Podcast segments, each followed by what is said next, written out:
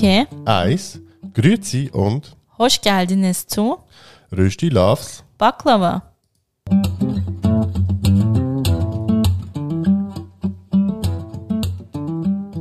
Wir sind Yoshi und Rana. In unserem Podcast Rösti Loves Baklava reden wir über interkulturelle Beziehungen, Alltagsthemen, Und den ganz normalen Wahnsinn.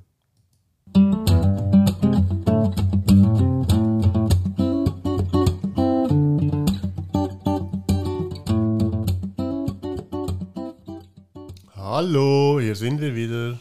Hallo. Ja, zwei Wochen sind wieder rum. Ihr habt die letzte Folge sicher schon gehört mit unseren beiden oder unseren drei Gästen, besser gesagt.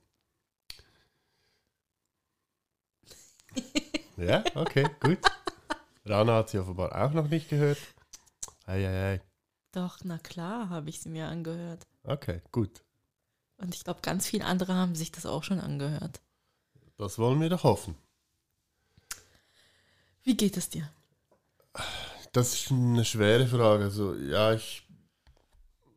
Die letzten paar Wochen, ich äh, bin ziemlich angeschlagen. Ich liege praktisch nur im Moment. Was ein bisschen anstrengend ist irgendwie. Und ähm, ja, macht nicht so Spaß. Und dir so? Ja, ich habe bald meinen letzten Arbeitstag und dann einen Monat frei. Und danach darf ich mit der neuen Herausforderung anfangen. Ah, Ich bin gespannt. Ja, das klingt doch sehr interessant.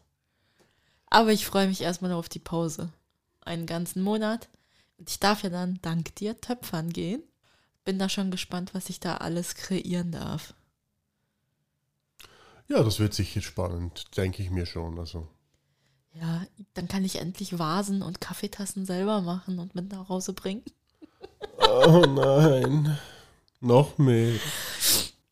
Ja, also ihr hört es auch, wir beide haben es ein bisschen mit dem Schnupfen irgendwie im Moment, aber ähm, ja, wir ziehen jetzt das Ganze mal so durch. Oder versuchen es zumindest. Ja, ähm, was gibt's sonst? Ähm, ja, die, die Folge heute ist irgendwie noch speziell in vielerlei Hinsicht. Wie meinst du das? Ähm, es ist wahrscheinlich die letzte Folge, die wir auf Windows aufnehmen. Ach ja. Ja. Sofern das mein MacBook nächste Woche kommt. Nächste Woche kommt. Oh, stimmt. Der liebe Yoshi steigt endlich auf Apple um. Unglaublich, aber wahr. Also die, die mich kennen, die wissen, ähm, das ist wirklich etwas ganz, ganz Besonderes, weil ich bin eigentlich ein großer, ähm, oder ich war ein großer Apple-Kritiker. Sagen wir es mal so, er war der Antichrist gegen Apple so ungefähr, ja. und hat Genau. es geschafft, mich auf Android umzustellen. Aber ich habe natürlich mein liebes MacBook nicht aufgegeben. Aber mit meinem Handy bin ich umgestiegen. Und jetzt hat sich Monsieur vor kurzem ein iPhone gekauft. Und jetzt kommt auch noch sein MacBook. Ja, genau. Ähm, ja, jetzt natürlich denken jetzt viele so, ja, jetzt, jetzt wo die neuen rauskommen, aber ja, äh, ist jetzt halt so und ähm, es wird auch so gehen. Also ich denke, ähm, ich werde damit ja sehr viel Freude haben. Denke ich auch. Und das Design ist auch schön. Ja, doch, doch. Ich Du schaust eher auf den Inhalt und ich schaue immer, wie die Geräte aussehen und ob sie sich schön anfühlen. Ja, nee, also aufs Design bin ich schon auch, also ja. Doch, doch, bin schon ein bisschen gespannt aufs, aufs Design. Also, ja, man kennt es ja eigentlich, also von daher, ja. Aber Ja, ich kann nur schwärmen von Apple. Ich habe mein MacBook jetzt seit sechs, sechs Jahren. Und es läuft genauso gleich wie am ersten Tag. Ja, eben, ich habe Und- mir ja jetzt auch schon ein Buch. Also der einzige so. Unterschied ist, dass der jetzt voll mit Sticker ist, aber sonst ist er noch wie damals, als ich ihn ausgepackt habe. Ja, ähm, ja, im Zuge von dem, ähm, also wenn jemand einen Dell XPS äh, 13 will, soll sich doch melden. Steht zum Verkauf dann irgendwann, wenn mein MacBook da ist. Sieht auch ganz hübsch aus. Ja, hat so einen schönen ähm, Fuck Nazi-Kleber drauf. ja, Cool. Ich habe meine Hausaufgaben nicht gemacht, sprich, ich habe keine Frage der Woche. Hast du eine? ja, ich habe eine.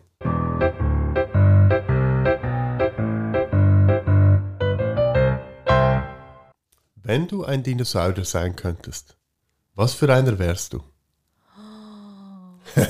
Oh. Gott, ich war als Kind ein riesen Dino-Fan. Und, und, und wie heißt der jetzt schon wieder? Ah, dieser Pflanzenfresser mit dem ganz langen Hals. Brontosaurier. Da fragst du mich jetzt was. Ich weiß doch die Namen Bronto nicht oder mehr. Brachiosaurier? Ich glaube, Brachiosaurier war das. Okay. Ich fand den süß, der hatte so einen kleinen Kopf, aber war dann so untenrum pummelig. Aber hat so einen langen Hals. Ich finde den voll cool. Was für ein Dino wärst denn du? Ich fand die, die ähm, eigentlich auch so die Brachiosaurier, aber noch cooler fand ich eigentlich so die, ähm, wie, wie hießen jetzt die, die Triceratops, die mit den, mit den Hörnern. Die fand Ah, ich, auch so eigentlich ganz gemütlich. lustig. So ein langer äh, Dino würde ja zu dir besser passen. Bist ja auch so lang. Und so ein kleiner mit Hörnern wird wahrscheinlich zu mir besser passen. Ja, aber eben das. So. Also ich meine, ich finde ja diese ganzen T-Rex-Memes und so auch total lustig, weil der T-Rex diese verkürzten Ärmel ja, hat. genau. Aber ein T-Rex möchte ich nicht sein. Nee, aber echt eine coole Frage. Weiß es mir vorher in den Sinn gekommen. Dinos. Ja, um was geht's denn heute so in der Folge? Ha. Um Aberglaube. Und um, ich glaube, du hast noch ein paar Mythen und Sagen rausgesucht. Ja, so sagen, ja, genau. Also, Ja, eigentlich so ein bisschen so spooky und so ein bisschen. ja, jetzt so auf Halloween hin. Dachten wir, schieben wir mal diese Folge da rein, weil ich bin bekannterweise ein bisschen abergläubisch. Ja, Und Yoshi findet das immer sehr lustig und macht sich einen Spaß draus. Aber bei mir ist es halt so, nicht weil ich so total verzwickt dran glaube, sondern das ist so fast schon eine kleine Tradition bei uns in der Familie, dass ich einfach von meinen Großeltern immer geerbt habe, weil die so diese Weisheiten von sich gegeben haben und ich lebe die irgendwie total selbstverständlich auch aus. ja, eben, und ist ja eigentlich eine Woche später nach, dem, nach der Erscheinung ist ja Halloween. Und da dachten wir, das passt doch sehr gut. Ähm, machen wir mal etwas Gruseliges oder so. Und ähm, ja, also ich muss ja dazu sagen, ich hatte ja mit Halloween, also ich habe bis heute mit Halloween nicht wirklich viel am Hut. Für mich war der Tag vor Halloween immer wichtig. Willst du uns aufklären? Du, du guckst mich jetzt so gerade an, als wüsste ich.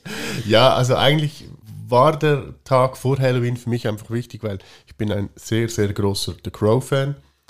Und äh, da spielt ja der Tag vor Halloween eigentlich eine wichtige Rolle, eben der Tag der Toten. Ja, und deshalb war, war der Tag für, im- für mich immer wichtiger als eigentlich Halloween selbst. Halloween war dann halt einfach noch so, pff, ja. Ja, wenn ich jetzt so überlege, was ich mit Halloween verbunden habe, war immer Kürbissuppe. Und irgendwelche Dracula-Filme im Fernsehen, da durften zum Beispiel äh, ein sehr guter Kumpel von mir und ich, durften dann bei uns zu Hause Dracula anschauen im Fernsehen, wenn wir mein Zimmer natürlich aufgeräumt haben und der durfte dann auch bei uns übernachten. Und meine Mama hat das uns dann auch immer erlaubt. Und ich weiß noch, einmal war das so, dass wir erst gespielt haben und wir haben auch Abend gegessen und so. Dann haben wir in meinem Zimmer gespielt. Und kurz vorm Film wollte Mama, dass wir aufgeräumt haben. Und das war natürlich purer Kraus bei mir im Kinderzimmer. Und ich weiß noch, dass wir, ich hatte so einen Dalmatiner-Teppich im Zimmer, dass wir alle Spielsachen da draufgeworfen haben und dann so wie ein Wrap, eigentlich so wie ein Düdem, das eingewickelt haben und in mein Bett gesteckt haben, damit wir eben Dracula anschauen konnten. Mama hat das erst nicht gemerkt und erst als wir ins Bett wollten, konnten wir halt nicht, weil mein Bett voll mit Spielsachen war. Aber das war so halt das Coole. Mama hat erlaubt, Dracula zu gucken und wir fanden das total cool. Und sonst eigentlich so mit Halloween, nee, habe ich nicht so. Aber jetzt zum Beispiel, ah, wie heißt das mexikanische? Das da. Dias los Muertos. Genau. Oder so ähnlich. Also ich finde diese Tradition, was sie da haben, etwas ganz Tolles. Obwohl eben, ich meine, es hat ja nichts mit meiner Kultur oder so zu tun, aber ich finde es schön, so dieses ähm, sich halt an die Toten erinnern und auch halt so Bilder zu Hause aufstellen. Und seit der Hochzeit haben wir das ja eigentlich auch, Mhm. dass wir von unseren verstorbenen Geliebten eigentlich Fotos zu Hause aufgestellt haben. Die waren auch zu Gast an der Hochzeit. Mhm. Und ich, ich finde das wirklich schön, weil eben auch wenn ich so jetzt überlege, wenn, wenn wir keine Fotos hätten, dann würden diese Personen vergessen gehen. Weil äh, man kennt bestimmt das Phänomen, da verstirbt jemand und so ein paar Jahre später denkt man sich so, ach, wie war denn die Stimme von dieser Person? Das liegt ja daran, dass man vielleicht nicht sehr viel Videos oder so hat voneinander, aber an, an die Person selber erinnert man sich ja, weil man eben Fotos hat. Ja, klar, ja. Und ich finde das wirklich eine schöne Tradition. Und da können wir eigentlich auch diesen Disney-Film dazu empfehlen. Ähm, was war das? Coco? Coco, also ja, so ein sein, ja. animierter Film. Aber das ist echt schön gemacht. Also einerseits auch so von, von, vom visuellen her, aber auch von der Geschichte her. Ja, das stimmt, ja. Das ist wirklich schön. Und natürlich The Crow können wir auch empfehlen. Aber nur, das, nur der erste Teil. Also du kannst das empfehlen. Ich kann es empfehlen, ja. Ich habe es noch nie angeschaut. Das steht also auch noch an, das ist gut zu wissen. Nee, ich habe jetzt alle Harry Potter Teile zu Hause. Wir gucken jetzt bis Weihnachten die an. Ja, ja, und Ding haben wir auch noch, müssen wir auch noch anschauen. Ähm, der kleine Horrorladen. Den haben wir auch noch.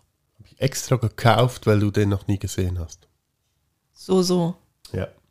Ist auch lustig.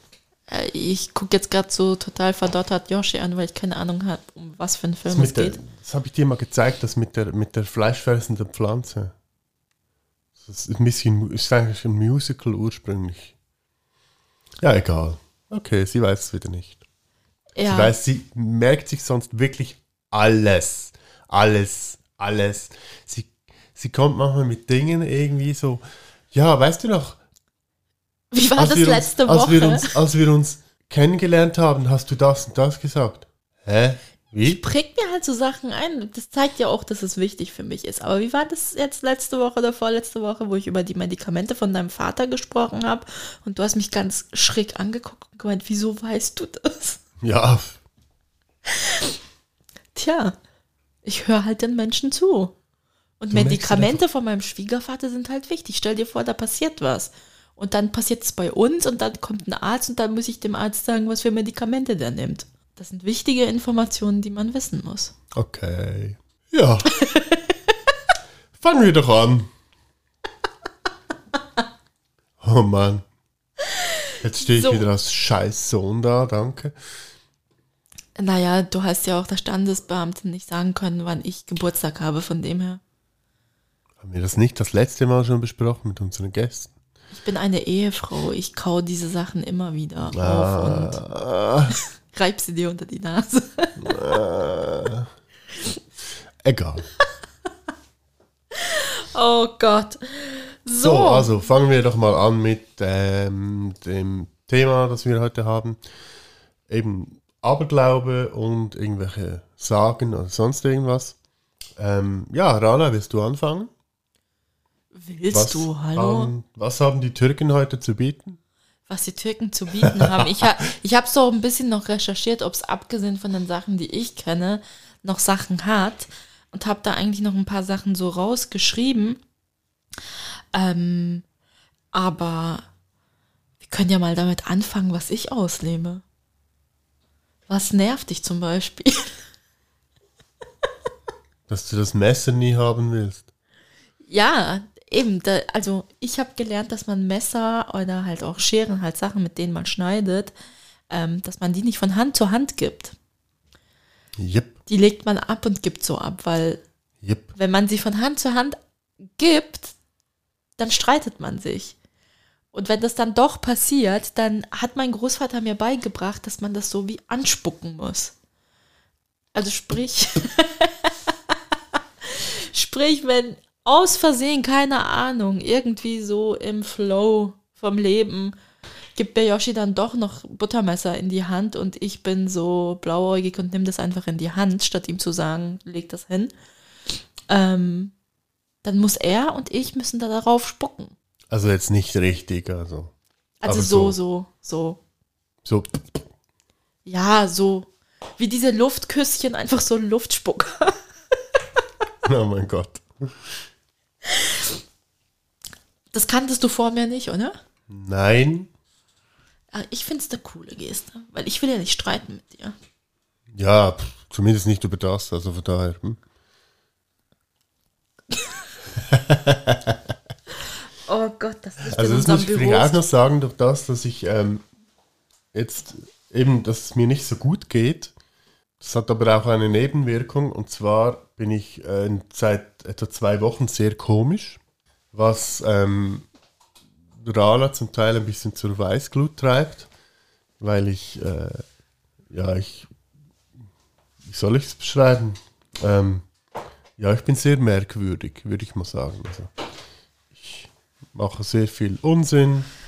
Ja, sehr viel Unsinn und wir diskutieren dann über irgendwelche komischen Sachen und das endet dann in so einem Lachflash. Wie zum Beispiel, ob ich jetzt mein, an dieses Ding aufrädern, diese Einkaufstasche.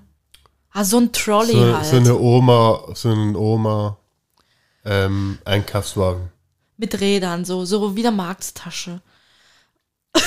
und dann war es dann halt so weit, dass er irgendwie meinte, nein, das brauchen wir nicht. Ich habe meinen Rucksack und ich dann gemeint habe, ich will das aber, ich will das jetzt mitnehmen. Und irgendwann haben wir diskutiert, so wie zwei kleine Kinder, nein, ich will, nein, ich will, nein, ich will. Und mussten so krass lachen, aber lachen ist nicht gut, weil Yoshi dann noch mehr Schmerzen Ja. bekommt. Ist leider so. Oder eben auch so à la Halloween hatten wir jetzt auch Kürbissuppe. Hatten wir auch noch eine Kürbissuppe-Diskussion. Also nicht, nicht Halloween, sondern einfach Herbst. Und weil er dachte, also meinte, alles ist jetzt mit Kürbis. Kürbis da, Kürbis hier, Kürbis da und dort und dies und jenes. Und ich dachte, hab dann gemeint so, hey, wenn Saison ist, dann isst man das halt. immer, überall. Jeden Tag. Übertreib jetzt nicht. Das Einzige, was wir essen, ist Kürbissuppe. Ich Ja. könnte noch türkisches Kürbisdessert machen. Ich könnte noch Börek mit Kürbis machen. Ich könnte einen Kürbiskuchen machen, aber Ja, außerdem musst du es nicht immer essen. das stimmt. Kannst dir ja was selber kochen. Ja, zum Glück. So, jetzt sind wir wieder vom Thema abgekommen. Ja. Ähm, was kann ich an Aberglaube noch so bieten? Und zwar habe ich da auch noch eins gefunden, das ist nicht irgendwie so etwas, das meine Großmutter uns erzählt hat, sondern offenbar glauben viele Türken dran. Und zwar, wenn man bei einem Regenbogen unten durchläuft, wird der Junge zu einem Mädchen und das Mädchen zu einem Jungen. Und ihr dürft euch jetzt gerade mal so überlegen und dürft raten, was Klein Rana immer versucht hat zu machen. Du wolltest immer ein Junge sein und bist, hast du immer versucht, unter dem Regenbogen durchzugehen. Genau. Ai, ai, ai. Weil eben, ich war so ziemlich das einzige Mädchen im Quartier und habe ständig mit Jungs gespielt und wollte eigentlich auch ein Junge sein. Ich fand es auch total unfair, dass die im Stehen pinkeln können und ich immer sitzen muss. Weil ich fand das so eklig, wenn ich dann bei jemand anderem war, weil ich nicht wusste, wer schon auf diesem Klodeckel saß. Ja, und keine Ahnung. Ich wollte einfach dazugehören. Also ich habe ja schon dazugehört. Ich war so quasi das einzige Mädchen unter ihnen. Ähm, aber Du warst die Anführerin der Gang, sorry. Ich übertreib's nicht, das hat jeder erfunden. Ich war die Hüterin von diesen Panini-Bildern. Du warst die Anführerin der Gang. Nein. Du warst in dem ganzen Quartier, im ganzen, in der ganzen, im ganzen Bezirk warst du als das Gangmitglied, oberste Gangmitglied bekannt, sorry. Nee, also ich war die Einzige, die auch die auf dem Polizeiposten war. Andere waren es, ich nicht. ähm, aber ich war auch die Jüngste unter ihnen. Die waren ja alle so drei, vier Jahre älter wie ich. Ähm, ja, und irgendwann habe ich ja auch gemeint, also gemerkt, okay, durch einen Regenbogen da unten durch komme ich nicht. Weil ich war ja auch, auch pummelig und irgendwann hat, und hatte auch Asthma und hatte dann irgendwie immer keine Puste mehr, noch weiter zu rennen und habe es dann aufgegeben und habe dann angefangen, Fußball zu spielen und dachte, ja cool, Fußball spielen und kurze Haare und ich bin Junge. Hat nicht funktioniert. Am Schluss habe ich lateinamerikanisch getanzt und nicht mehr Fußball gespielt und dachte dann, okay, Frau sein ist doch cool. Was für ein Wandel, Wahnsinn. Aber das war geil. Wir haben dann nämlich im, im Quartier sind wir so Richtung Regenbogen gerannt. Und die Jungs sind dann irgendwann langsamer geworden, weil die wollten ja nicht unten durch und ein Mädchen werden. Und ich musste dann weiter rennen, damit ich unten durchkomme und ein Junge werde. Ja, das war eine Gang. Ich stelle mir jetzt gerade vor, das wäre noch lustig gewesen, wenn, wenn dann plötzlich alle Jungs Mädchen gewesen wären und du, der Junge, wärst du wieder voll am Arsch gewesen. Wäre ich wieder in der Minderheit gewesen. Genau. Dann hätten alle plötzlich mit Barbie spielen wollen und du so, nee, komm, wir spielen Fußball. Was für ein Ich stelle mir das gerade bildlich vor. Oh Gott. Ja, und was gibt's sonst noch so? Und zwar ähm, hat meine Oma, Bambi, hat dann auch immer gesagt, und zwar in der Türkei sagt man zum Beispiel, wenn deine rechte Handfläche juckt, dann ähm, bekommst du von irgendwo Geld her. Und wenn die linke Handfläche juckt, ähm, dann wirst du Geld verschwenden oder quasi loswerden. Ähm, und dann hat man immer halt gesagt, wenn man halt so viele Haare hat, also so dickes Haar hat, dann soll man doch mit der rechten Hand, wenn die juckt, so durchs Haar streichen, damit man auch so viel Geld bekommt, wie man Haare hat. Und wenn man halt in der linken Hand das Jucken hatte, dann soll man sich da über den Arsch streichen, weil ja, man verbindet ja den Arsch jetzt mit so einem Klogang und so und nicht so toll. Deswegen soll das Geld dann denken, ah nee, ich will doch nicht weg. Und das hat meine Oma mir beigebracht. Okay. Und das haben wir dann immer gemacht, wenn die Hand gejuckt hat. Dann hat sie immer gesagt, streich dir durchs Haar, streich dir durchs Haar. Dann bekommst du noch mehr Taschengeld vielleicht. Kennst du auch noch so solche Sachen? Also eben, ich habe ich hab ein bisschen, bisschen recherchiert. Ähm, ich habe so zwei, drei so, so kleine äh, Aberglauben gefunden. Ähm, ja, jetzt, mir persönlich fällt jetzt gerade so aus unserem Umfeld nichts pers- Direktes ein, irgendwie. Aber äh, ich habe hier eben wirklich so ein 1, 2, 3 gefunden. Und zwar, ähm, ja, das ist eigentlich alles bezogen so auf die Alpenregion und so, halt so eben von den ganzen Bauern, also von den ganzen SVP-Wählern. Übertreib nicht, hallo? Und ein Aberglaube war zum Beispiel, reibt man sich mit einem Strick eines Gehängten den Rücken und die Brust ein, so ist man geschützt gegen Hexerei und Zauberei. Das reimt sich auch ein bisschen. Ja, ein bisschen, ja. Doch, doch. Krass. Wie man darauf ich habe kommt. ja. ich hab das auch gelesen, eben, dass so die Schweiz halt, ich weiß jetzt nicht, ob Deutschland oder so das oder sonst Europa das auch so hat, aber dass so, dass man in der Schweiz noch sehr oft an Hexen und Zauberei geglaubt hat. Mhm, mhm. Und dass so, so die Hexenkult ist irgendwie. Es gibt, glaube ich, immer noch Leute, die so, so dran glauben in der Schweiz. Oder dass man das halt so weitergibt irgendwie. Ja, ich denke, es nimmt sicher wieder zu jetzt mit den ganzen ähm, Corona-Gegnern und so. Meinst du? Keine Ahnung, aber ähm, ich habe da eben auch sowas. Und zwar sagt man offenbar in der Türkei, das haben mir aber andere Kolleginnen in der Schule immer so erzählt, die aus dem Bal also so aus dem Balkan kamen. Und zwar, dass wenn man nachts in den Spiegel schaut, ähm, dass sich das Leben verkürzt. Oder dass man Tote sieht. Okay. Das haben die dann auch immer so erzählt. Und ich bin halt, ich, seit der Kindheit bin ich halt jemand, der total Schiss hat vor so Sachen. Und als Kind habe ich mich nicht getraut, aufs Klo zu gehen nachts, weil ja da immer so ein Spiegelschrank ist. In, de, in, de, in dem Zusammenhang kommt mir gerade was anderes in den Sinn. Ich weiß noch, ich hatte einen Schulkollegen, eine Italienerin, der hat ihre Großmutter irgendwie gesagt, dass, äh, dass man von Küssenden schwanger wird.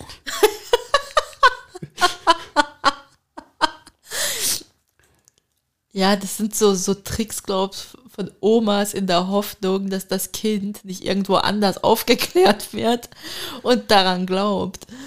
Ja, funktioniert hat es nicht, im Übrigen zu sagen. Eben, und was ich auch noch etwas Lustiges gefunden habe, aber da frage ich mich, wie das funktionieren soll, war oder ist offenbar, man sagt in der Türkei, wenn etwas auf einer Person genäht wird, also so, zum Beispiel du hast einen Pulli und ein Loch und man näht dieses Loch zu, während du es anhast, dann wird quasi dein Glück auch so verknotet und zugenäht. Aber ich frage mich, wie das dann stattfindet bei den Schneidern, die doch da so, weißt du, diese, ich weiß gar nicht, ob es, wahrscheinlich gibt es das heute immer noch, aber es gab doch immer diese Schneider, wo man da so hinsteht oder auch beim Brautkleid bei mir. Der hat ja auch zum Teil Sachen auf mir genäht, während ich es anhatte. Ja, genäht nicht unbedingt, sie hat es abgesteckt. Stimmt. Bei mir jedem Ab ähm, Anzug auch, aber die haben es einfach abgesteckt und dann äh, danach genäht. Äh, Nicht immer sehr schön genäht, aber naja. Ah, dann äh, separieren die wahrscheinlich zwischen Abstecken und wirklich nähen. Ja, also. Aber wie würde- soll man Ich auch- mich jetzt auch nicht unbedingt, wenn ich jetzt, also würde ich es nicht unbedingt machen wollen, Ich frage mich auch zwar jetzt, wie willst du etwas wirklich nähen?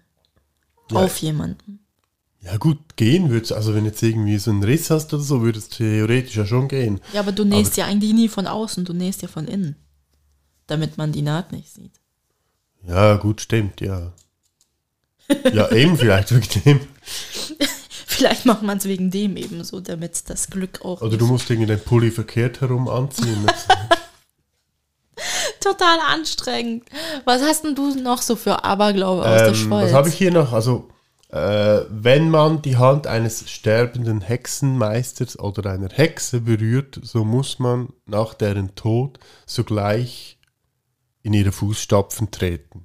Dann wird man auch Hexenmeister Ja. oder Hexe oder wie? Ja, wie blöd ist das, aber okay. Ja, weil der gibt sein, sein Handwerk dir weiter. Ah, jetzt, ah, das könnte noch sein, ja.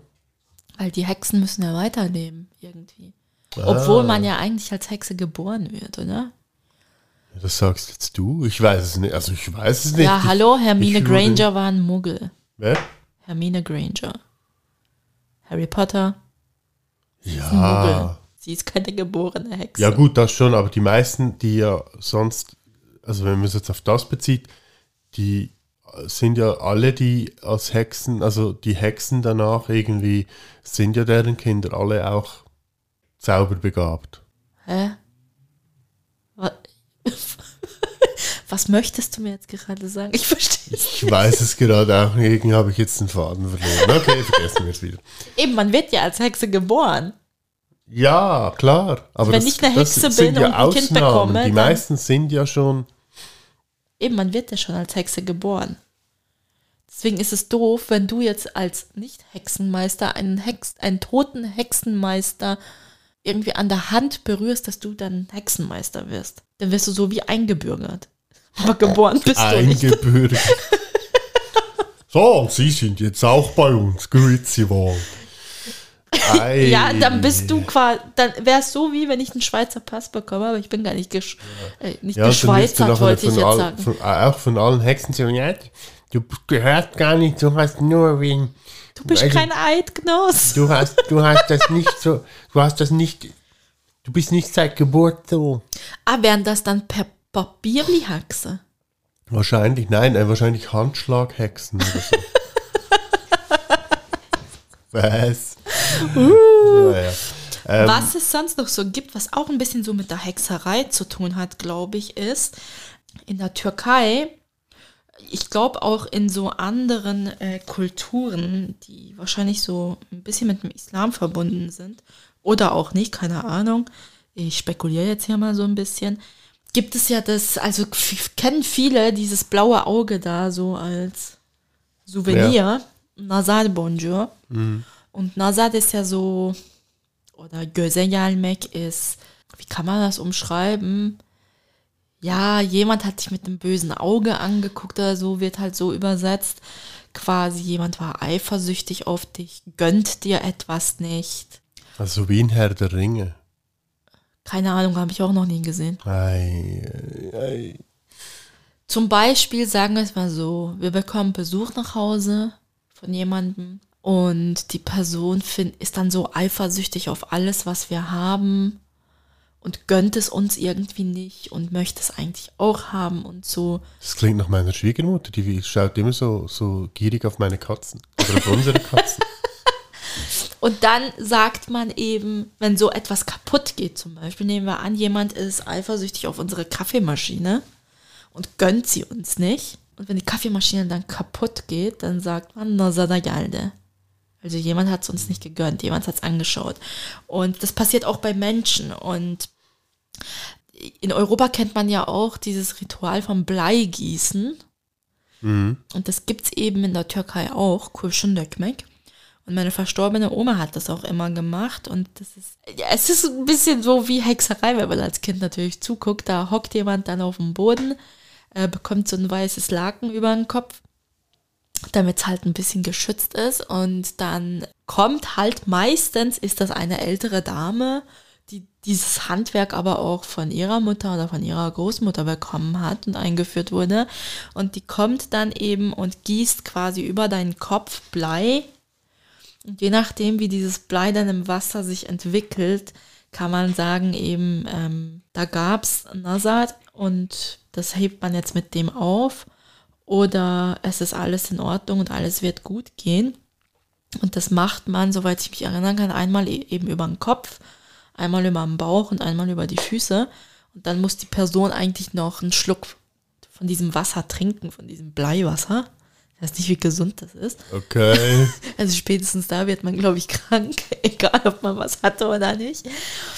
Und das war, das, da mag ich mich noch erinnern, dass wirklich Leute gekommen sind zu meiner Oma und gefragt haben, könntest du mal, weil irgendwie meine Geschäfte laufen so scheiße im Moment.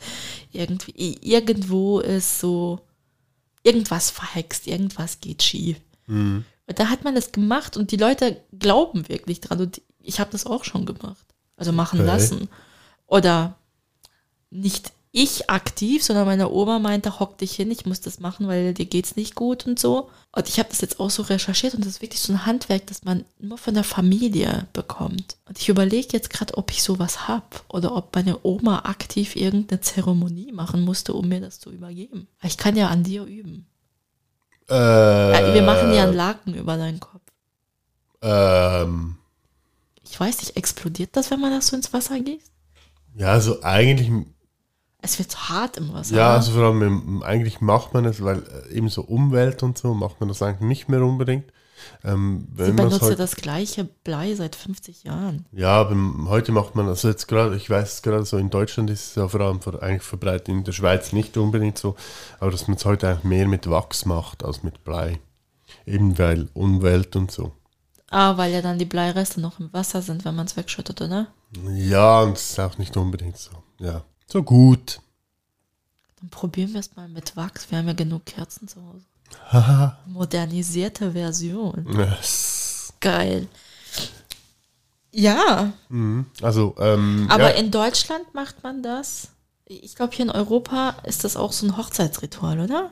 Soll Glück bringen oder sowas. Da macht man nicht, um böse Geister und böse Sachen wegzujagen. keine Ahnung. Das kann ich dir jetzt wirklich nicht sagen. Das Okay. weiß ich nicht. Habe ich noch nie gehört. Ich weiß, dass man so Teller wirft und so. Das weiß ich. Aber so. Das andere Äh, weiß Teller ich nicht. zerschmettern kommt doch aus Griechenland, oder nicht? Ja, aber das haben wir ja bei der Hochzeit auch gemacht bei uns. An unserer Hochzeit Teller du nicht gemacht? Ah, nein, das war dieses, äh, das Schwein. Nein, das war, ach, ah, das war dieses Tondings Ja, ja, da genau, von Mama stimmt. mit Ja, Geld drin.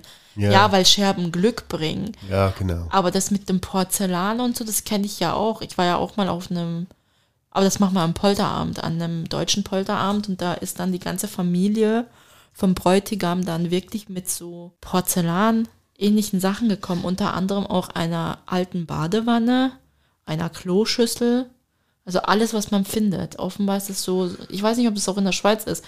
Es ist auch so Tradition, dass man so, so weißes, porzellanartiges Zeug sammelt und umso mehr und umso größer das ist, ähm, umso, Umso mehr mehr man Glück. zerschmettert quasi am Polterabend, bringt das mehr Glück. Ja, irgendwie, aber ich glaube, es ist mehr so in Deutschland, in der Schweiz wüsste ich jetzt das irgendwie nicht so.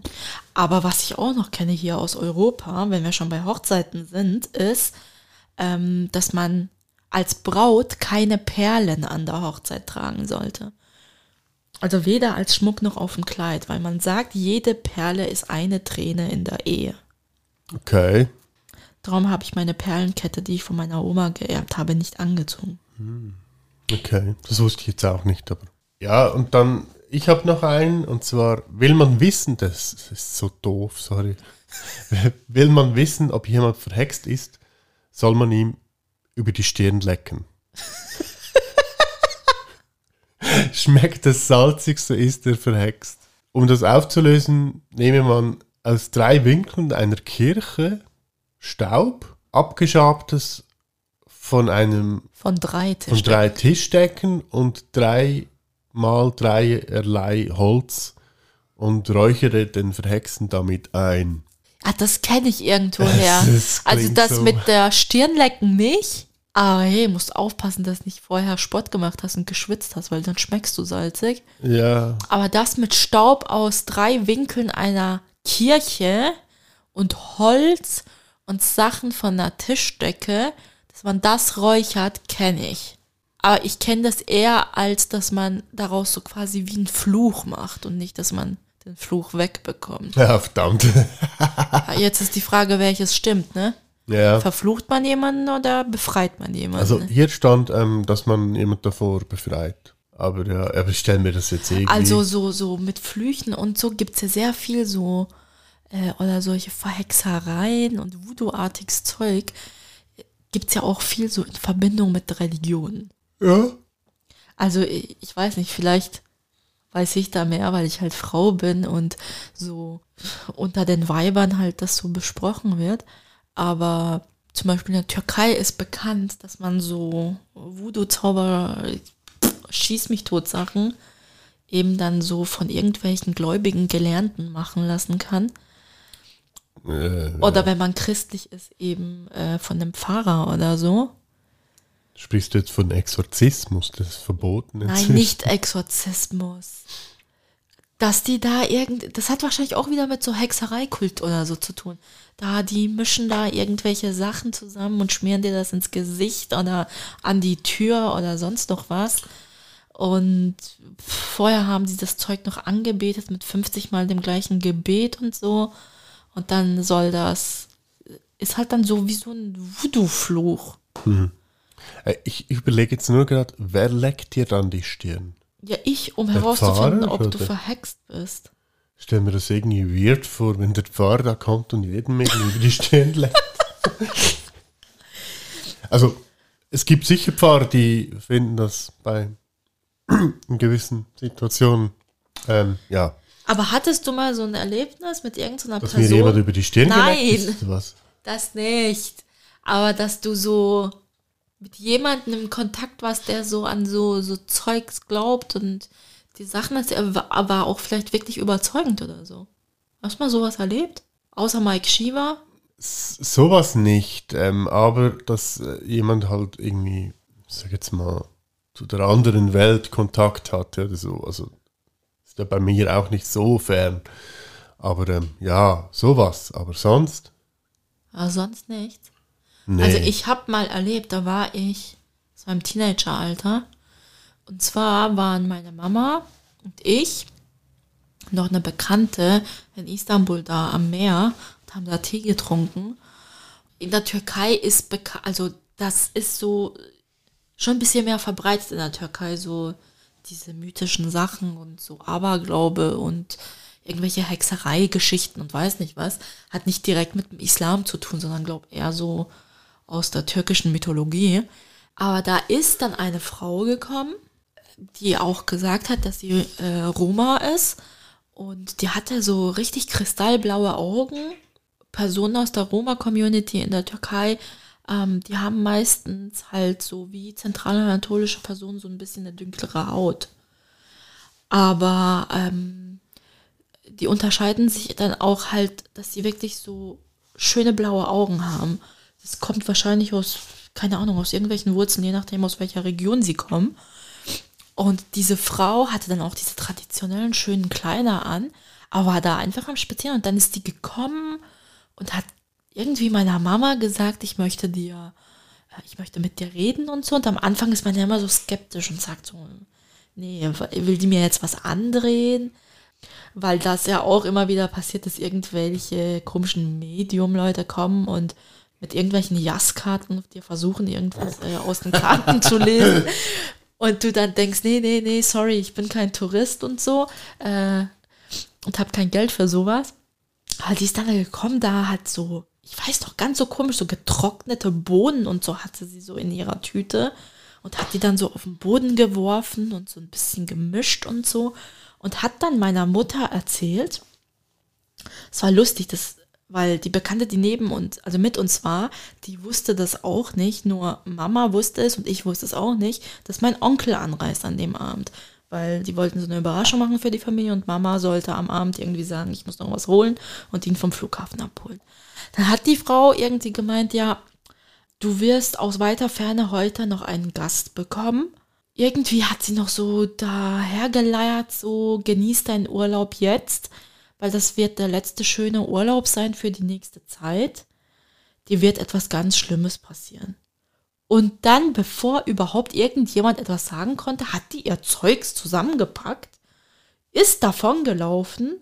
Und du weißt ja, wie diese Promenade ist unten am Meer, oder? Das ist ja, kilometerlang einfach geradeaus. Mhm. Und sie war einfach weg. Keine Ahnung, ob die da durch den Busch auf die andere Straßenseite gesprungen ist oder so, aber die war weg. Dann sind wir zurück, also mein Onkel ist natürlich gekommen und nach dem Urlaub sind dann Mama und ich zurück in die Schweiz. Und ein paar Monate später hatte sie starke Nasenblutung und musste dann ins Krankenhaus und dann ist rausgekommen, dass sie Hirnblutung hat.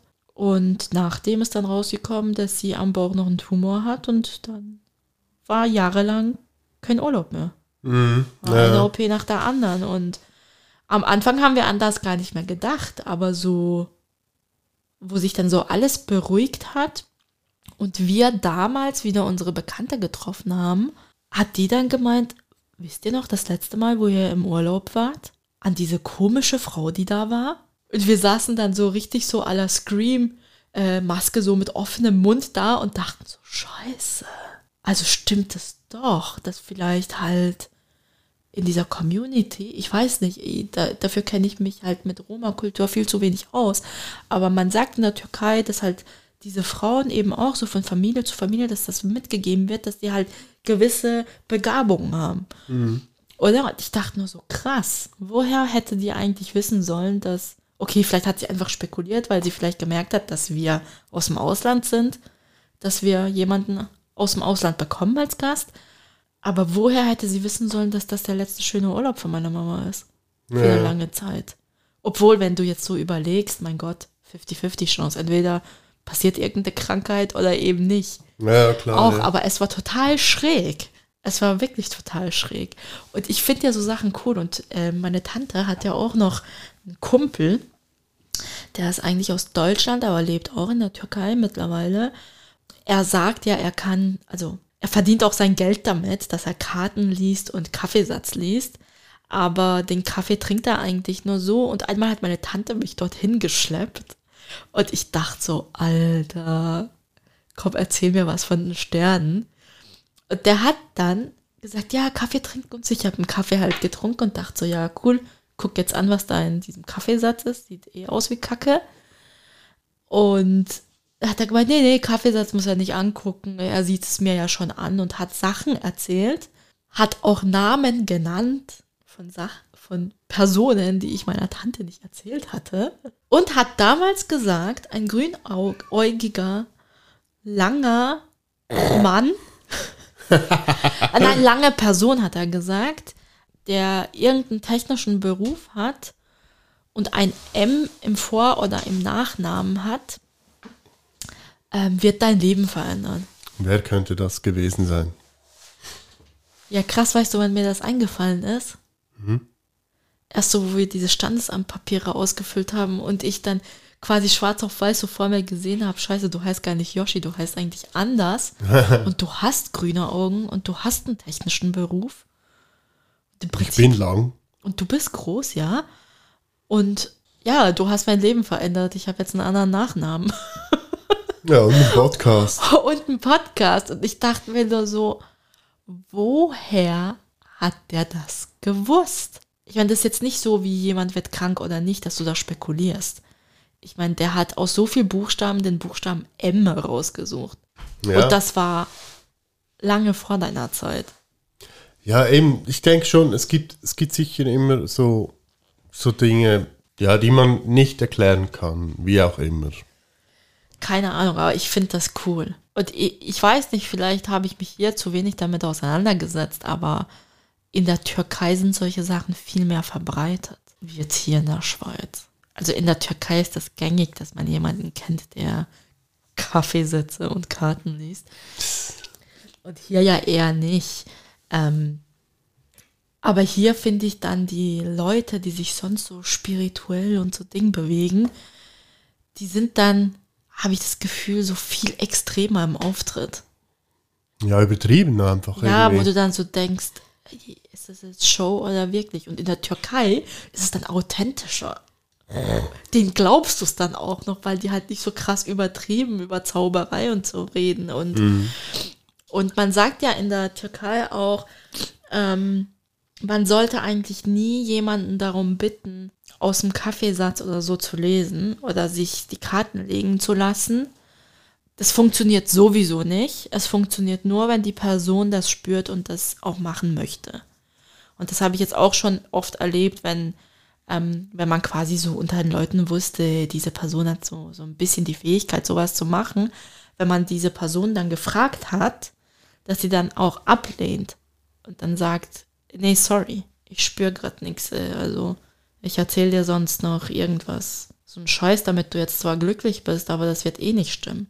ja, Aber eben. ich kenne auch Leute, die dann drauf bestehen, dir etwas erzählen zu dürfen und die dann wirklich auch wirklich hartnäckig sind und sagen, ich muss dir das sagen, ich muss dir das erzählen. Und das ist dann eben das, was so creepy ist, was ich dann so denke, Alter, was wissen die?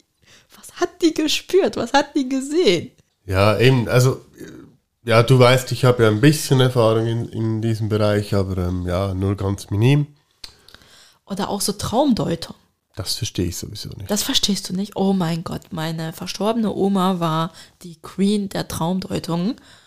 Das habe ich auch so ein bisschen von ihr, dass mich das interessiert. Und ich gebe es jetzt zu, wenn ich etwas Komisches träume, dann gehe ich das googeln und schaue mir an, was das bedeutet. Du träumst immer irgendwelche komischen Dinge. Ja, aber zum Teil sind es so richtig schräge Sachen, die einfach nicht normal sind. Und dann gehe ich das googeln und dann ergibt es irgendeinen Sinn. Hast du mal geträumt, dass deine Zähne ausfallen?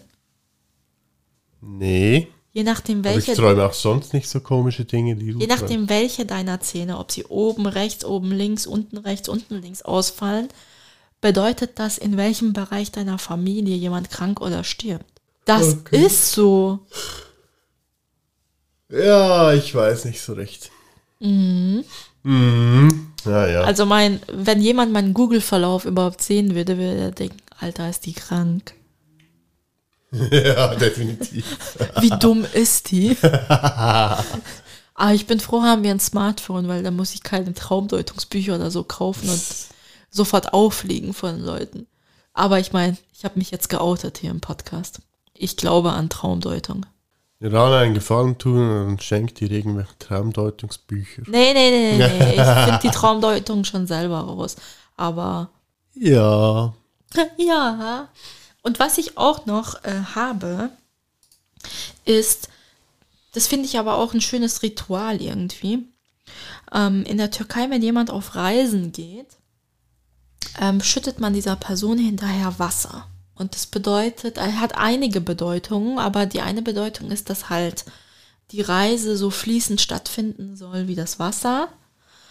Und dass man eigentlich hofft, ähm, dass die Person dann so schnell wie das Wasser trocknet, wieder zurück zu Hause in der Geborgenheit ist. Ah, das habe ich auch schon gehört, ja, ja. Ich glaube, das ha hast du sogar mal miterlebt, wo jemand weggefahren ist in Istanbul. Oder war das, wo ich alleine in Istanbul war? ja irgendwie, irgendwie läutet es bei mir, aber ich weiß nicht mehr ganz genau wieso. Irgendwie sagt es mir was, aber ich weiß nicht mehr wieso. Also das finde ich eine schöne Geste. Aber ich sehe, also beobachte das auch, dass das fast keiner mehr macht in der Türkei. Ich finde genau solche Sachen schade. Mhm. Das stirbt einfach alles so ab. Aber das sind dann so, für mich sind das Erinnerungen. Und so, so die Verbindung zu meiner Kultur, zu meiner Familie. Deswegen bestehe ich auch immer so knallhart drauf, dass du mir das Messer nicht in die Hand drückst. Ja, irgendwie sagt mir, aber ich weiß nicht mehr ganz genau, wieso es mir das etwas sagt. Ich habe hier noch so ein paar Sagen aus der Schweiz. Ich denke, ein paar sagen sicher äh, den Leuten Ein paar etwas. sagen, sagen den Leuten bestimmt sagen, irgendwas. sagen, sagen, sagen, sagen. Ähm, und die erste Hand, Erzähl mal. die ersten, die erste handelt von ähm, der Urdensee oder vom Urdensee. Das ist ein See, der ist wo haben wir es? Äh, irgendwo zwischen Arosa und Fatz, Oberfatz. Und die Geschichte dazu Also ist die, die nicht wissen, wo das ist, das ist im Kanton Graubünden, Graubünden. der Genau. Ostschweiz. Ja. Und irgendwie ist die Geschichte so, dass ähm, da lebte auf der Sen, also da war eine Zen-Hütte und da lebte ein böser Zen. Und eines Tages kam dann eine, ält eine alte Frau, arme Frau, und ähm, bat ihn, also klopfte am Haus oder an der Hütte und bat ihn um etwas äh, zur Stärkung, weil sie nichts hatte und fast am Verhungern und Verdursten war und so.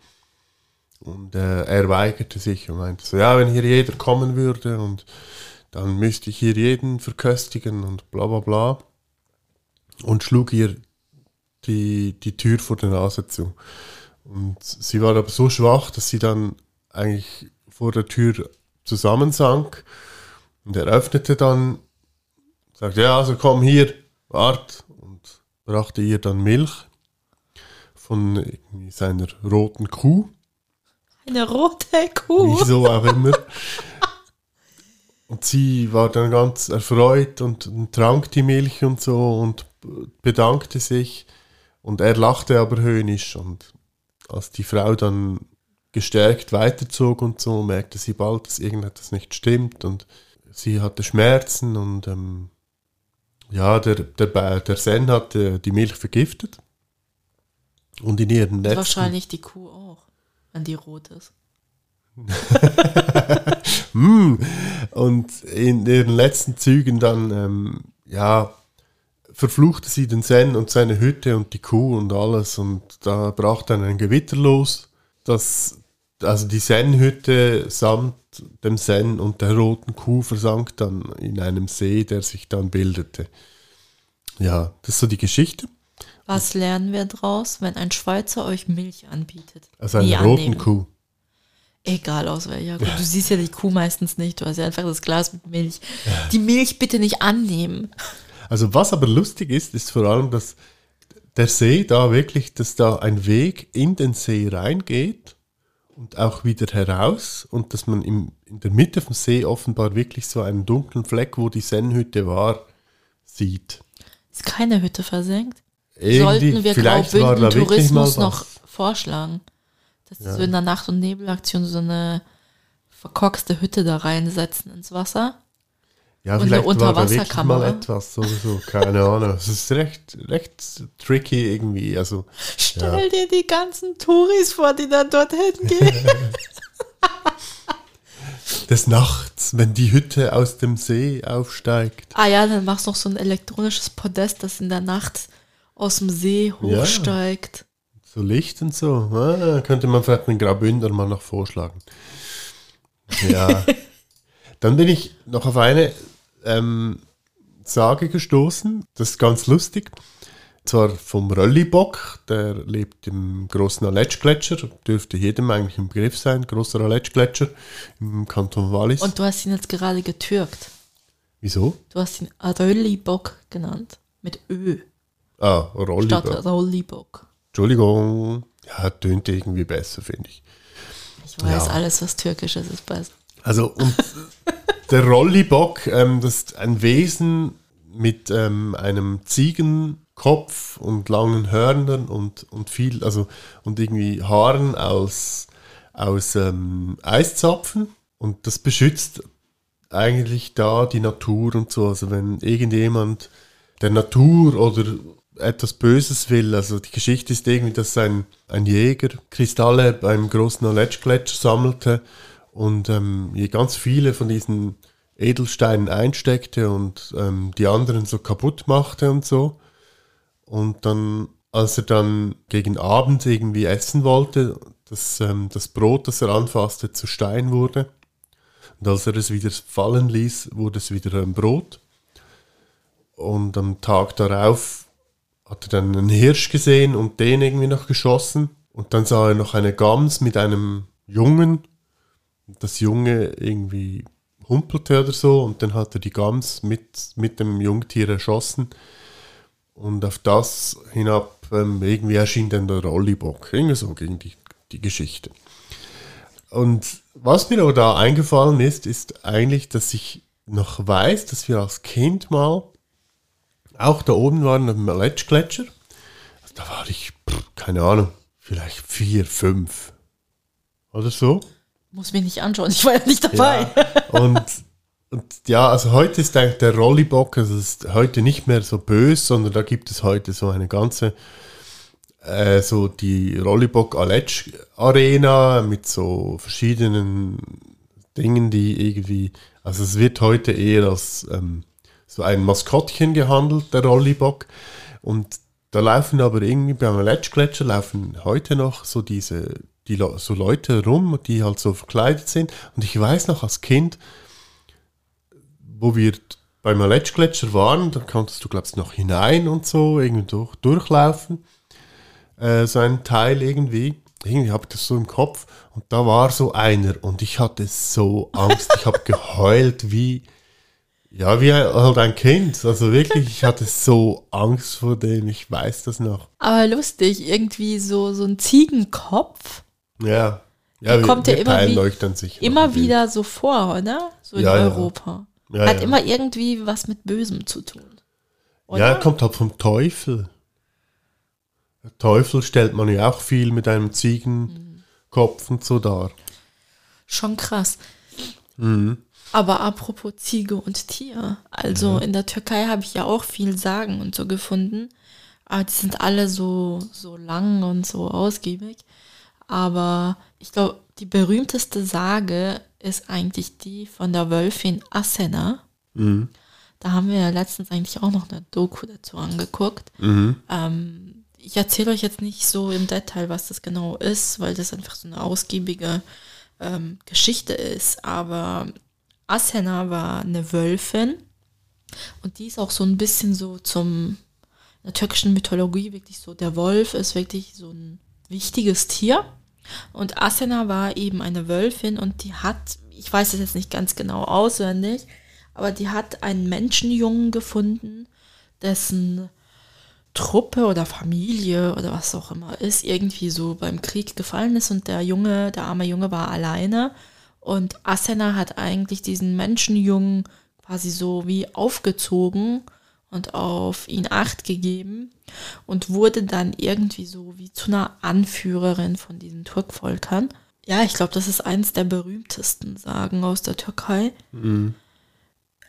Was ich jetzt einfach dazu sagen kann, ist so, dass der Wolf halt dieses Symbol auch oft in der rechten Szene in der Türkei genutzt wird, was wiederum eben nicht so ein schönes Licht drauf wirft. Aber wenn man es jetzt rein unpolitisch, quasi wirklich nur mythologisch anschaut, ist der Wolf schon irgendwie so ein starkes Tier.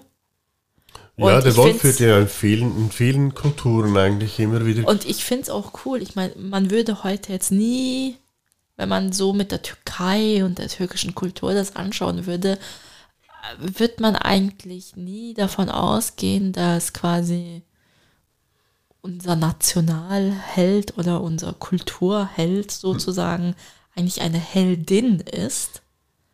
Es ist eine Frau, also Asena, die Wölfin, ist weiblich. Mhm. Das wird man jetzt, würde ich mal jetzt behaupten, jetzt eigentlich gar nicht davon ausgehen, dass das was Weibliches ist. Ja, aber eben, ich sage jetzt mal, es kommt ja auch in anderen Kulturen, also eben äh, Romulus und Remus sind ja auch zwei bekannte Fälle, wo ja von der Wölfin aufgezogen wurden, mhm. die ja dann Rom gründeten oder so irgendwie, ging das. Ja, ich glaube, das gibt schon noch viel. Mhm. Ha, irgendwie erinnert es mich an das Dschungelbuch, aber egal. Ja, Dschungelbuch ist ja auch so ein Fall, ja, genau. Also das, ich glaube, es hat auch ein bisschen damit zu tun, eben, äh, es gibt ja immer wieder so, dass es heißt, ja, das gibt es nicht, eben, die würden ähm, einen Menschen sofort zerreißen oder so, aber es hat ja offenbar schon Fälle gegeben, wo das wirklich funktioniert hat, aber keine Ahnung.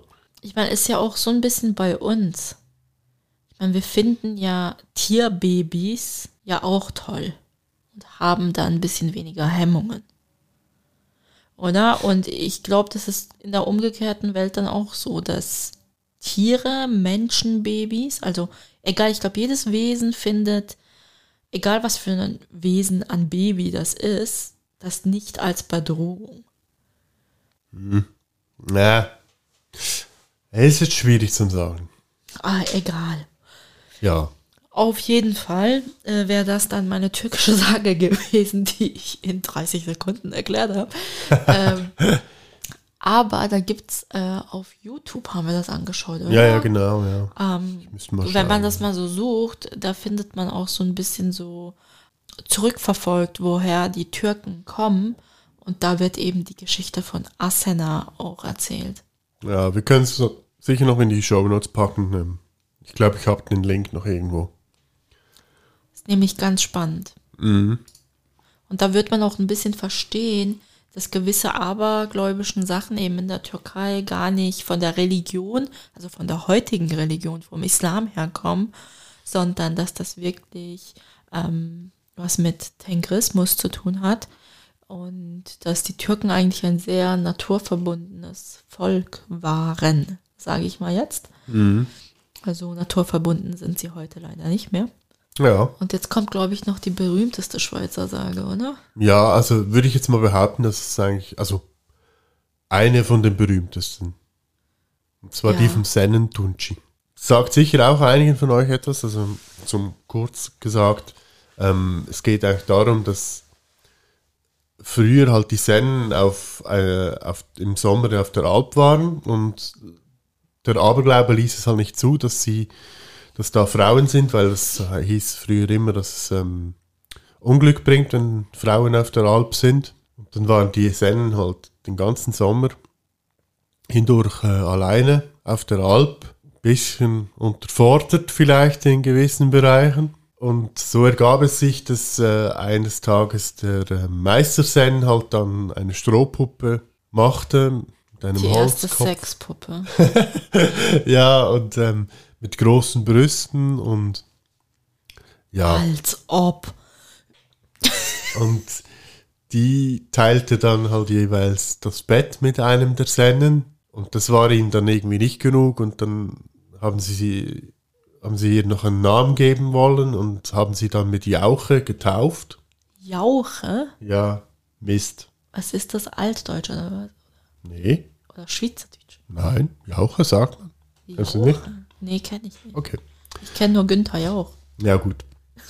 Ja, von, de, von da kam es, nein.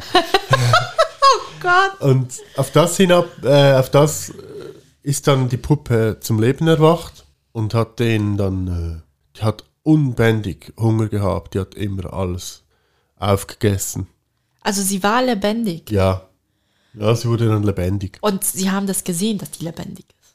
Ja, ja, sie saß bei ihnen am Tisch. Aha und hat ihnen das ganze Essen weggegessen und. Und sie haben sie immer noch benutzt?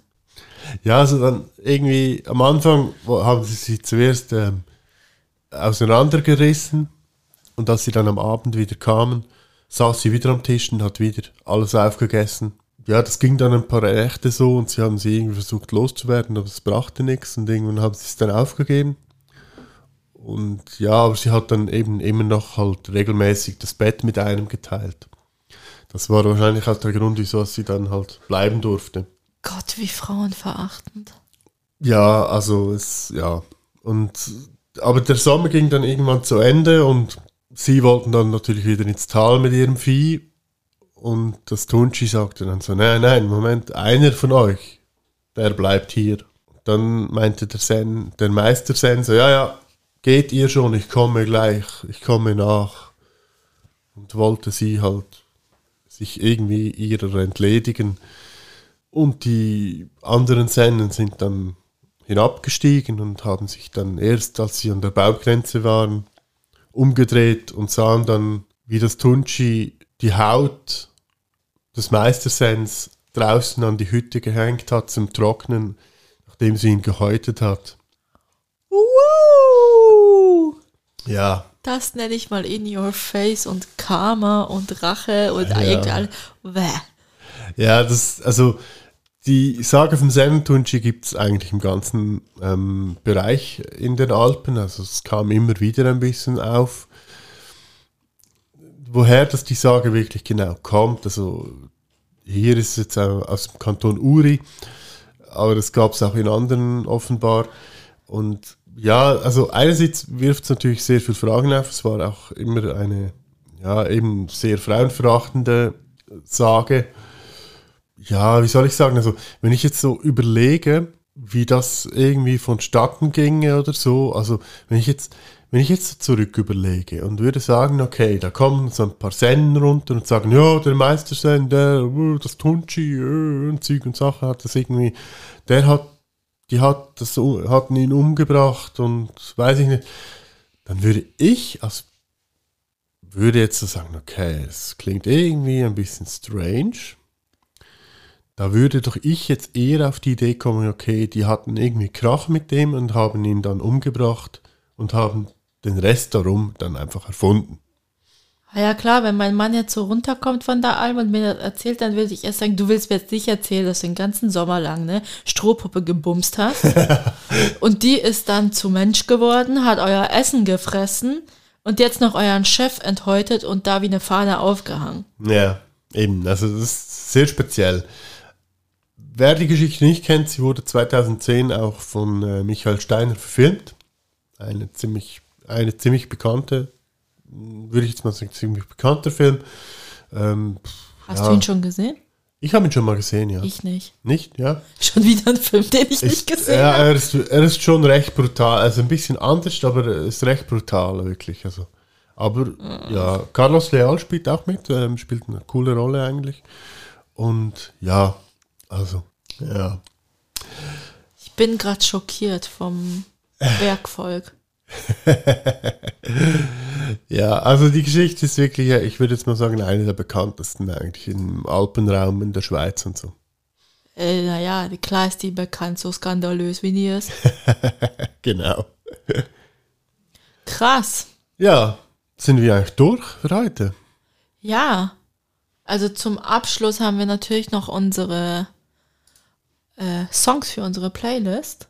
Ja, ah nein, wir haben noch etwas ganz Kleines. Und zwar hatten wir ja das letzte Mal neben unseren Gästen, das ging ein bisschen unter, ähm, hatten wir die zehnte Folge. Yay! Ja! Und für diese Folge habe ich ähm, noch ein bisschen was Kleines zusammengeschnitten und zwar ein paar Outtakes, die wir jetzt kurz mit euch teilen wollen. Oh, scheiße. Drei, Ike, eins, Grüezi und hoş geldiniz zu. Rösti loves Baklava. Wieso sagst du jetzt Baklava? Oh, sorry. Mm, Drei, Ike, eins, Grüezi und hoş geldiniz zu. Rösti loves. Baklava. Folge 0. Wir sind Yoshi und Rana. In unserem Podcast Rösti Loves Baklava reden wir über interkulturelle Beziehungen, Alltagsthemen.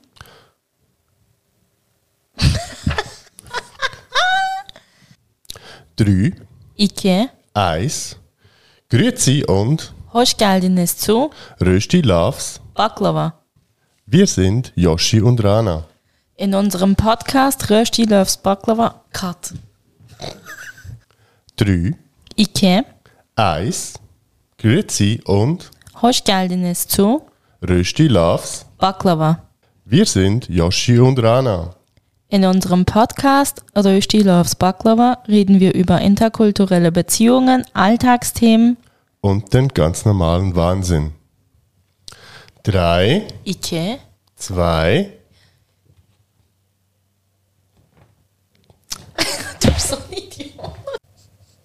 drei, Ike.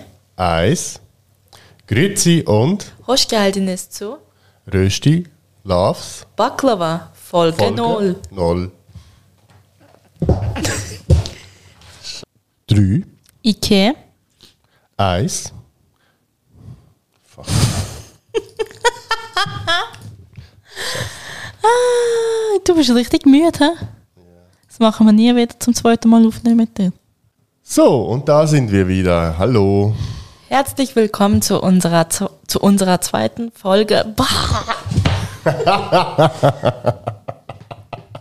Sehr schön, sehr schön. Also, Möchtest du kurz sagen, wer zu Gast ist? jawohl, der heutige Gast, ähm, handl, es handelt sich beim heutigen Gast. das schneiden wir raus. Möchtest du sagen, wer heute zu Gast ist? Genau, machen wir. Und zwar heute ist zu Schneiden wir Gast. raus. Nicht machen wir, antworten. Also nochmal. Möchtest du sagen, wer heute zu Gast ist? Das will ich, genau. Und zwar heute ist. das ist ein Scheiß. Sag doch einfach. Möchtest du sagen, wer heute zu Gast ist? So, und das war's auch schon. Gast. Gast. Oh Gott. Ich musste mich echt zurückhalten, nicht ins Mikrofon zu lachen. Wäre kein Problem, ihr könnt es äh, muten. Äh, Ja, Klugscheißer, danke. ja, Gut, jetzt haben wir noch unsere Songs unsere. Songs. Und zum Abschied gebe ich euch dann noch so einen Alt-Oma-Spruch auf Türkisch, um euch vor bösen Augen zu schützen. Was für einen Song hast du? Ich habe passend äh, natürlich eben äh, zu The Crow ähm, habe ich den ersten Song des Soundtracks und zwar The Cure mit Burn. Aha. ist einer von vielen. Also wenn, dann ihr könnt auch den ganzen Soundtrack hören. Das ist absolut geil. So, so. Ja. Ich habe nichts Passendes zum Thema gefunden, aber zur Jahreszeit. Und zwar von Theoman Istanbul'da Sonbahar. Das klingt doch auch gut. Ja. Ja. In diesem Sinne, mein Abschlussspruch für diese Folge ist Elemente de fiş, kem gözde de şiş, üzerlik çatlasın, nazar eden patlasın. Das klingt doch super. In diesem Sinne, wir hören uns in zwei Wochen wieder. Viel Spaß mit der Folge und. Hoşçakalın. Tschüss.